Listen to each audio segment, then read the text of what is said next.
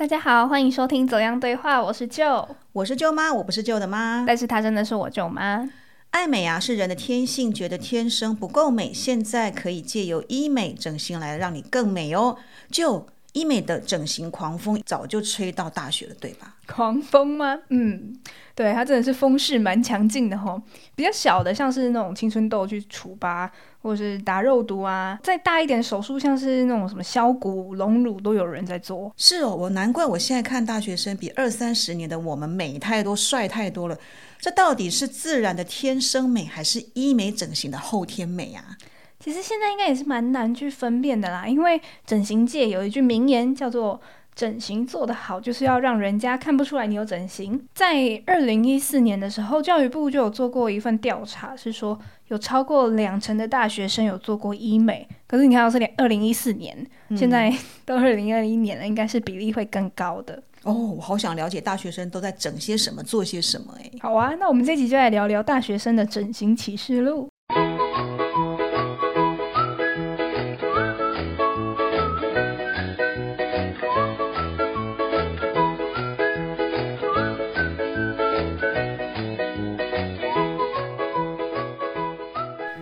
有去查了一下，十八到二十五岁跟四十五到五十四岁啊，是最关心整形话题的两个族群。哎，刚好我们两个就分别落在这两个族群哦。哎，既然是这样，那我问一下舅妈，你会想要去整形吗？咦，我有点心痒痒的，因为我眼皮有点下垂。之前呢，我有去问了一下在做整形的医师朋友啊，可不可以割双眼皮？他是建议我直接做拉皮啦，可是因为要动刀啊，我就很害怕，所以迟迟没有行动。因为呢，整形手术很多是不可逆啦，做了就不能反悔。你呢？你这个大学生有想做医美或整形吗？还是你已经偷偷做过了？偷偷做过？真的假的？没有啦。哎，我也想要割双眼皮，可是我没有动到，原因不是因为我很害怕，是因为我没有钱。哎，这我可以借你钱，没问题呀。哎，我很好奇呀，大学生整形都做哪些部位啊？我去看那个 D 卡，就是大学生匿名论坛，他们有一个医美版。我去统计了一下，第五名是隆乳。隆乳哦，这么年轻就隆乳哦，不是通常都出了社会或生过小孩，胸部下垂才会去隆吗？你知道大家都蛮喜欢大胸部，穿起衣服来会更有自信。而且很多女生她们胸部是一大一小，会觉得说，哎，那我去整一下，平均平均好了。哎，你说的那个一大一小，这倒是真的，而且通常左边比右边大，你知道吗？部分女生胸部会一大一小啊，早在娘胎里面就决定了。真的假的？对，乳房是在那个胚胎发育的时候就已经开始影响了。你知道那胚胎发育就是那个受精卵嘛？着床之后，它就开始。这个乳房也开始在受到一些影响了。那青春期发育的时候呢，两侧的乳房就会有不对称的现象，就是比较早被刺激那一边的乳房就会先发育嘛。那他们发育的时间是同时结束的。比较早发育的那一边，当然就会长得比较大，所以就会产生大小胸的情形。那这是天生的因素啦。还有一部分的人是因为呃睡眠的习惯不太好，比如说他习惯侧睡啊、趴睡，就会导致乳房发育不对称，造成大小胸。这个应该是改变一下睡姿就会调整的。可是呢，你的胸部如果一大一小，穿胸罩的时候就垫一下不就好了？干嘛要去整形啊？你刚刚讲的这些方法都是缓不济急呀！你直接去做整形，而且还可以做出你想要的大小跟你想要的胸型，不觉得很快吗？诶，可是隆乳不便宜耶，我有打听过价位，因为不同的隆乳方式，看你要放什么东西进去嘛。比如说有什么果冻细胶啊，或是自体脂肪，这种价位都不同，少说要十万，多的话到三十万也有。诶，大学生这么有钱哦，应该也都是自己去打工存的吧？哦，那也要存存蛮久的哦。嗯嗯嗯，我有跟我同年龄的朋友聊过啦，如果他们自己的女儿要去隆乳的话，他们赞不赞成？几乎都是一面倒说不赞成。哎，为什么不赞成？因为是侵入性的手术，太危险了。而且我跟你讲，女生怀孕的时候胸部会变大，哺乳喂养小孩的时候胸部也会持续的变大坚挺，这个是女生第二次胸部发育的机会，所以不用那么早隆乳啊。可是现在很多人他们不生小孩，然后就是不结婚不生小孩，等不到这样的机会啊。而且怀孕生产哺乳，就是你知道那个体型可能会变形嘛，不太美啊。就不如说，那我干脆就趁年轻貌美的时候去隆一下啊。哎，你说的也是不无道理啦。我们那时候就没有这样的机会。哎，那第四名是什么啊？第四名是隆鼻。隆鼻哦，哎，这个我比较能够理解，因为鼻子它就在我们脸部的正中央嘛。通常我们看一个人脸。很容易就看到鼻子这个部位，所以有精致的鼻子，脸看起来就会比较立体一点。而且你刚刚讲到说侵入性手术很危险嘛，那隆鼻它也不见得是要做侵入性的手术。然后像我朋友他是做，就是他们做那个微整形、埋线啊、打玻尿酸或者是微晶瓷这种。哎，可是我听过一个很夸张的例子，就是用肋骨来把他的鼻子垫高嘞。肋骨哎，就是那个。保护我们这个肺部胸腔的那个肋骨，对对对对，你为了做一个鼻子，然后弄断一根肋骨，哎，这个这个这个不行，这个我不行。微整形的方式我比较能够接受。哎，第三名就是你可以接受的微整形，哎，就是包括打肉毒啊，消除你的鱼尾纹，或者是去缩小咀嚼肌来瘦脸，或者像是那种拉长下巴，或者是想要有苹果肌这种，就是去打玻尿酸。其他还有像是埋线这种。哦，这个我蛮常听说的。哎，你知道打肉毒跟打玻尿酸有什么不同吗？其实我也没有到那么清楚啊，我只是觉得说这些东西应该是有点年纪的人在做的。不是，很多人年轻人在做好不好？因为这很便宜，打打针就好了。所以年轻人很多人都是去做这种微整形的。但是这种微整形没有办法持久啦，所以每隔一段时间就要再去打。那到底打肉毒跟打玻尿酸有什么不同呢？哎，我来跟大家解释一下。通常打肉毒是在消除一些动态纹，像鱼尾纹有没有？你笑的时候啊，或是怎么挤眉弄眼的时候，就会产生纹路嘛。所以打肉毒是在消除你这种呃，因为肌肉活动产生的纹路。那我们刚才讲的，你刚才讲那个可以瘦脸啊，就是把那个咀嚼肌，我们脸颊两边那个咬合的地方有没有？有些人就是会有国字脸嘛，两边的那个脸颊的肌肉就是比较比较呃发达的时候，你就是可以打。肉毒让那个肌肉呢就消下去，可是打了肉毒之后，你的那个脸颊的肌肉就会不太有力气，所以你太硬的东西要咬的时候比较不好咬。哦，对，它的副作用是这样。对，那玻尿酸基本上就是填充物了，你哪边凹下去打一下，就是把它填的比较饱满一点。嗯，对，但是这两种就是三四个月啊，半年之后它就会被人体吸收了，你就要定期再去补充。哦，原来这两个差别在这里哦。是，哎，那我跟你分享第二名，它是正颚手术，就是去矫正啊你的下巴后缩、后倒或者是龅牙这些。哎，这个比较像是矫正，具有治疗的作用。哎，像下巴后缩啊，或是后倒，都会影响到牙齿的咬合啊。你如果不治疗的话，之后可能会有睡眠呼吸中止症的问题，这个对健康有很大的影响。那龅牙就真的会影响美观，所以做正颚手术，这个是改善的方法。我觉得它治疗作用比较大。哎，哎，听起来我们这一集蛮多医疗知识，舅妈你怎么这么懂啊？哎，我做医疗节目也七八年了啊，这些问题我们在节目里面都探讨过，我都是请教过专业医师的。哎，那我很好奇，整形第一名是什么？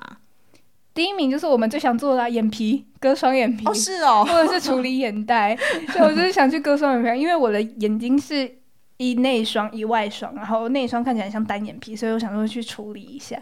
每年到了寒暑假也是整双眼皮的旺季，不少家长也会带孩子一起去做。哎，那不然我们两个一起去做好了。你我刚才说我会怕怕的，再让我考虑考虑啦。那至于说你缺钱的话，我可以先借你，没问题。哎，那除了迪卡的那个讯息统计之外，其实我蛮多朋友不是去整形啊，就是说去除毛。除毛不是用刮胡刀刮一刮就好了吗？哎，不是不是不是，没这么简单。你不知道现在除毛有多高纲吗？就除毛有分很多很多种，像是那种什么蜜蜡除毛啊、VIO 除毛啊、巴西除毛啊这些无为不为。哎，这个我都听不懂。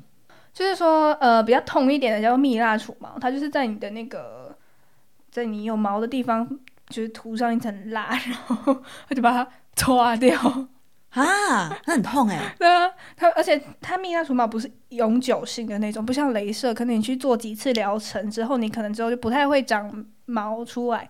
可是蜜蜡的话，你就是真的会长毛，然后你就是 每每定定期每几个月就要去搓一次啊！我就想到那个拔鸡毛的感觉，好恐怖，就很痛哎！干嘛那么虐待自己啊？那大家就是想要漂亮嘛。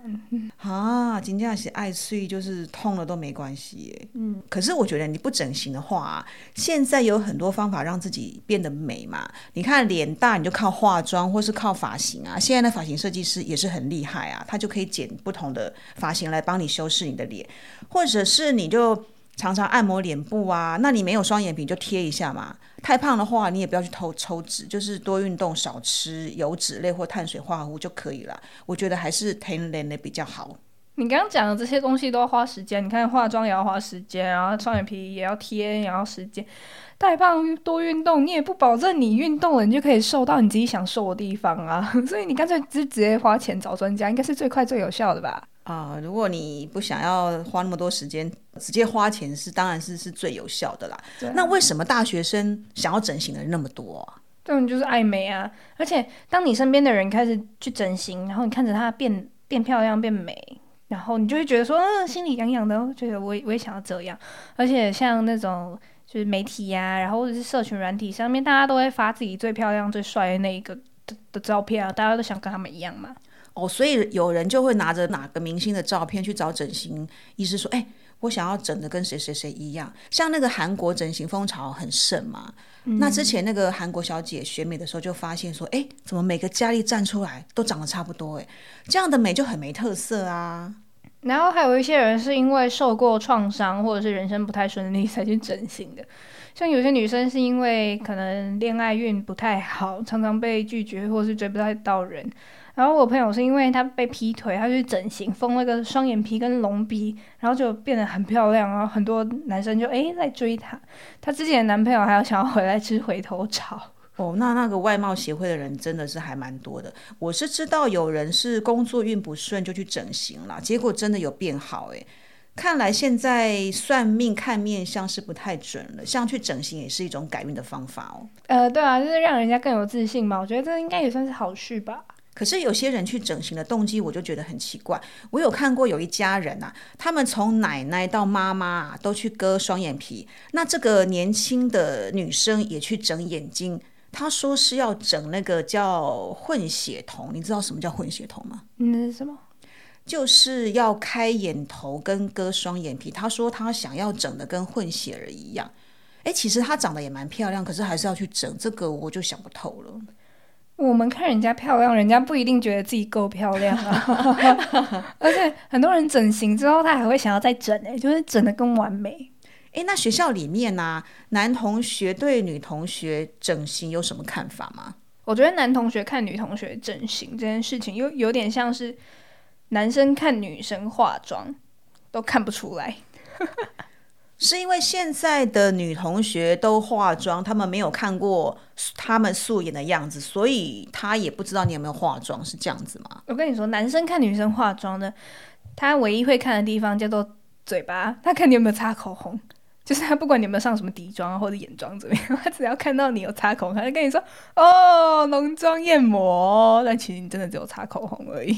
哦，所以擦了口红，他看得出来，才会认为你是有化妆的。对啊，不然他们其他也看不太出来嘛。哦，那我想再问另外一个问题：男生会在意他女朋友是不是人工美女吗？我觉得应该还好吧，就是觉得看着漂亮就就好了，赏心悦目。哦，所以到底是不是真的假的？是不是有整过也没关系就对了。我觉得应该是没关系的。哎，现在男生去整形的其实也不少。我就有认识一个年轻男生，他是小鲜肉嘛，就常常去医美做美白啊、微整形啊，就打打肉毒、玻尿酸。他出门的时候一定要擦防晒、戴帽子，比他女朋友更重视保养。哎，你讲到男生去整形，我突然想到最近有一个很红的男性 YouTuber 叫超立方，他是做影评的频道。然后他前阵子去整形，他就在他的那个社群软体上面发了一张照片，是他整形后的形象照，然后看起来就很帅。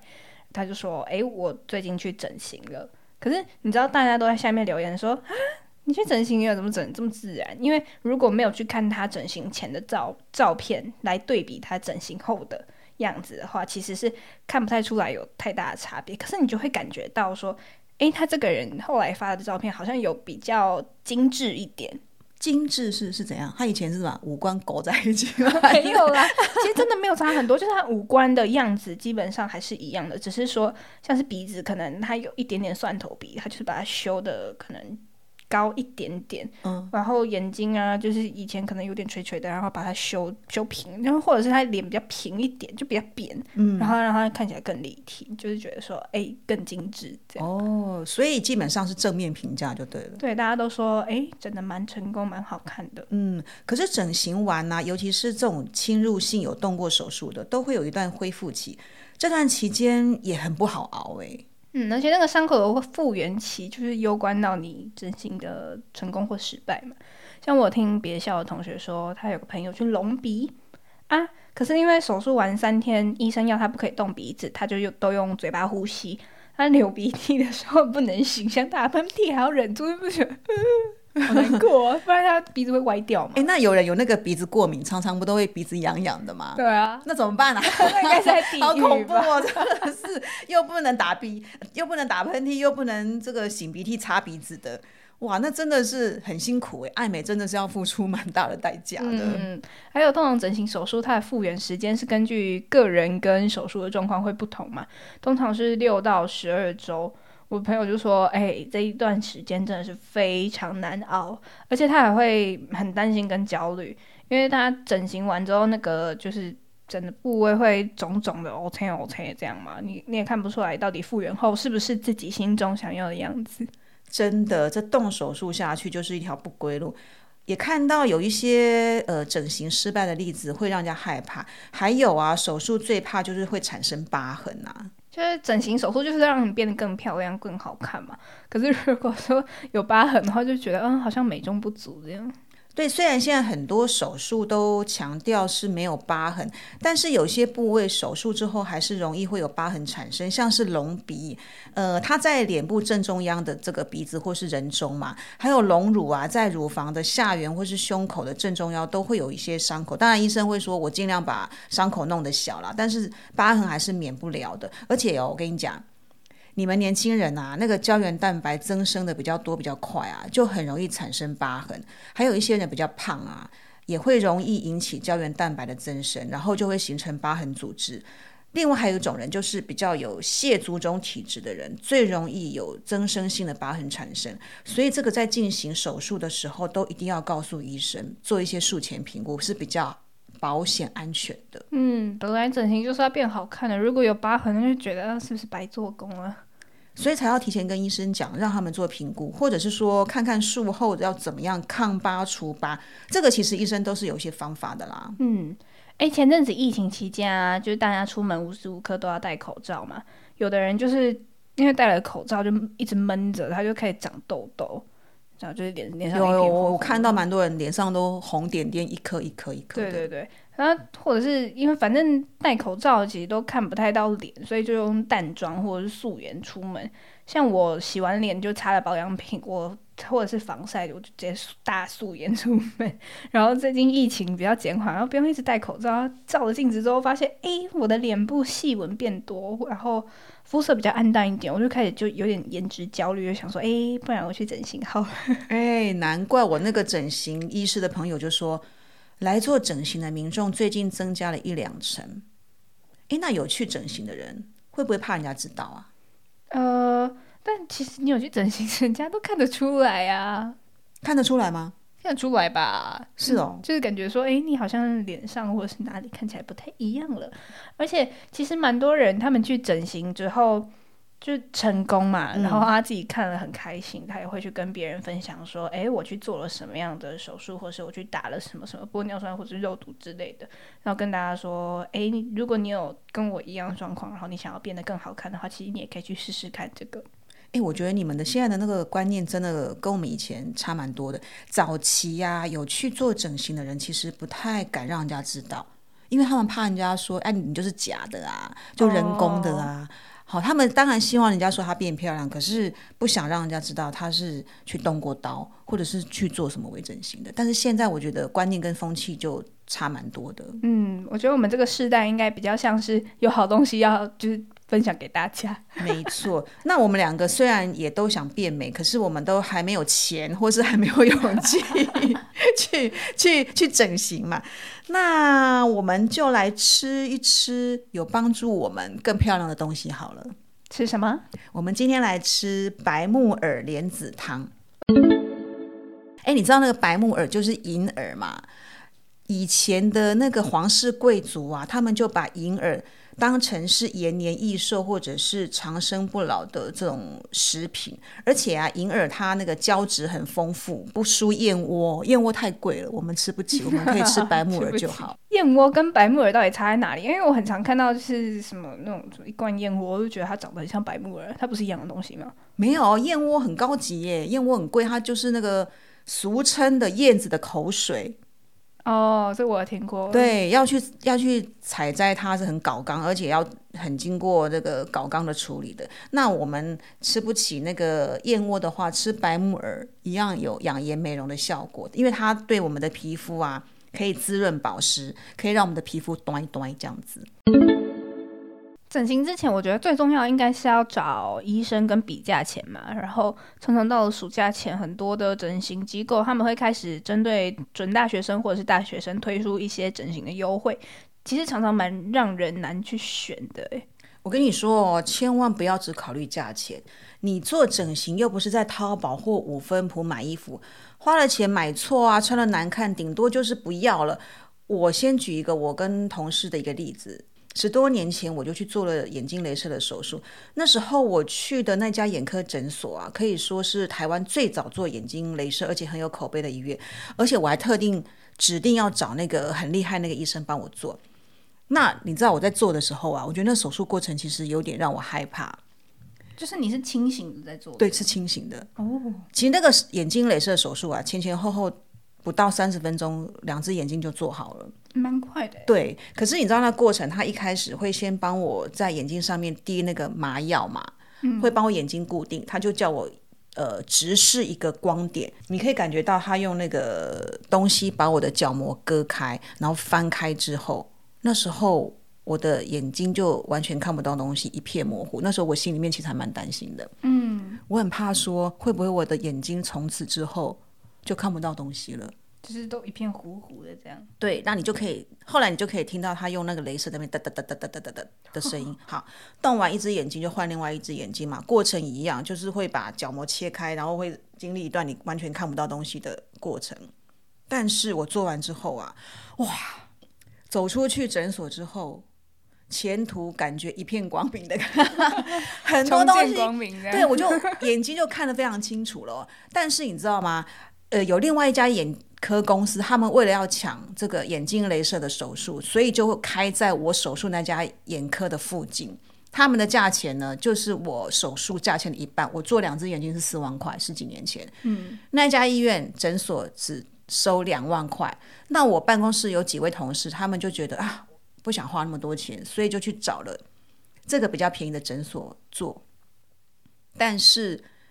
做完没多久之后，他们发现两个眼睛就产生视差。后来去做追踪检查的时候啊，那个医生就说：“啊，不然我再帮你们做一次好了。”他们给吓死。我同事怎么敢啊？第一次做成这样子，第二次再做下去不晓得会怎样，所以他们就没有再让那个那个医生做。之后他们的视差就没有改善，而且有时候还还会出现什么眼睛干涩啊，然后那个流眼泪的情形。嗯，那我到现在已经手术完十几年了，我每年都做那个视力检查嘛，我的眼睛都还保持在一点零左右的视力，而且不会有什么干涩啊，什么眼睛很疲倦这样的情形产生。所以我觉得一分钱一分货啦，你做整形你还是要，我觉得小心一点比较好，不要贪小便宜。嗯，现在因为医美的获利好像蛮多的，所以听说好像有不少的医生转行去做医美哈。没错。像那个急诊的啊，小儿科啊，一般外科啊，还有妇产科哦，都有医生转行做医美啊。这个医美的行业来讲，当然还是以皮肤科医生跟整形外科医师为大众。可是你如果要做整形，尤其是要动刀的话，我是比较建议你去找整形外科医师。是因为整形外科医师的专业就是在做整形吗？你认知的整形是不是就是好像去帮你做医美，做的漂漂亮亮的。对对对哦，那就错了。错了吗？整形外科医师其实他们的全名叫整形暨重建外科，不是只有专门在帮你做医美哦，这种整形哦。啊，重建是要做什么？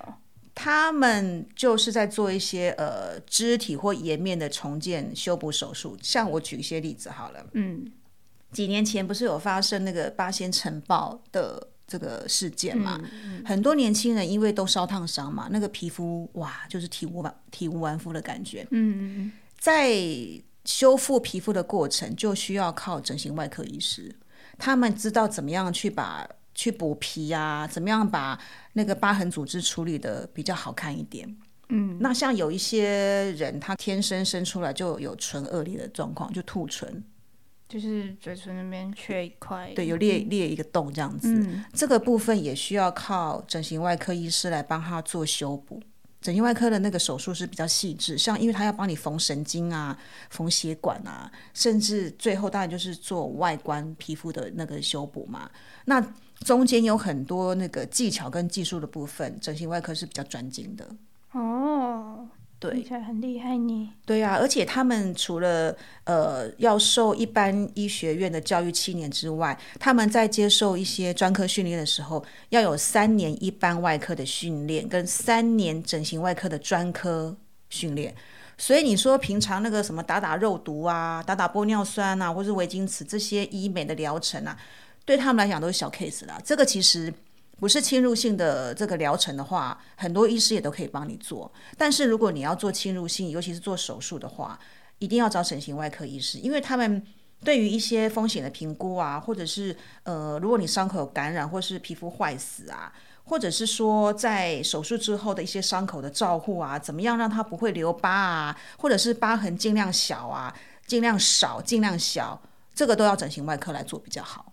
嗯，所以整形外科医师他是比一般的外科医师还会多三年的额外训练。对对对，哦，所以这样的话，要整形最好还是要找整形外科医师嘛。这个是我良心的建议。我举个例子，就是你知道你表哥有一次骑车不是勒残吗？嗯，我那个 眉毛这边呐、大概有三四公分的伤口嘛。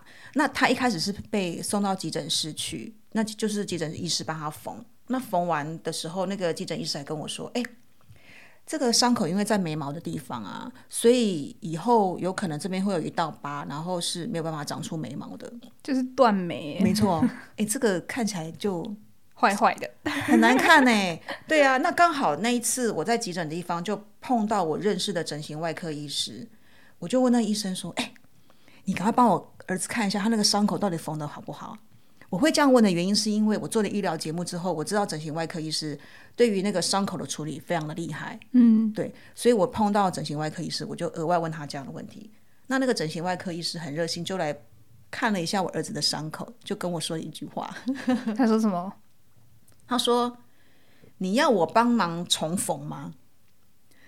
重新再缝合一次嘛？”我当然立马说好啊，因为表示他看不满意嘛。哦，，对，他就把我儿子的那个伤口缝好了伤口的线全部剪掉，重新再缝一次。诶，那真的哦。呃，他到现在已经大概受伤一年多，快两年嘛。可是他的伤口就是完全看不见疤痕，然后本来说眉毛长不出毛的地方，现在哇，长得很茂盛了，完全看不出来那边是有被缝合过、有受伤过的。嗯，哎、还好那时候有遇到那个整形外科医生。，对，可是因为一般一般人进到急诊去的话，应该也没办法去挑医生说你可不可以帮我找整形外科医师来帮我缝伤口嘛？呃，如果那个医院比较大的话，他如果医院本身就有整形外科，因为每一科基本上他们都会有值班医生嘛。如果你有这方面的知识的话，你可以问一下急诊的医护人员说，我的伤口比较大，可不可以请整形外科医生来帮我缝？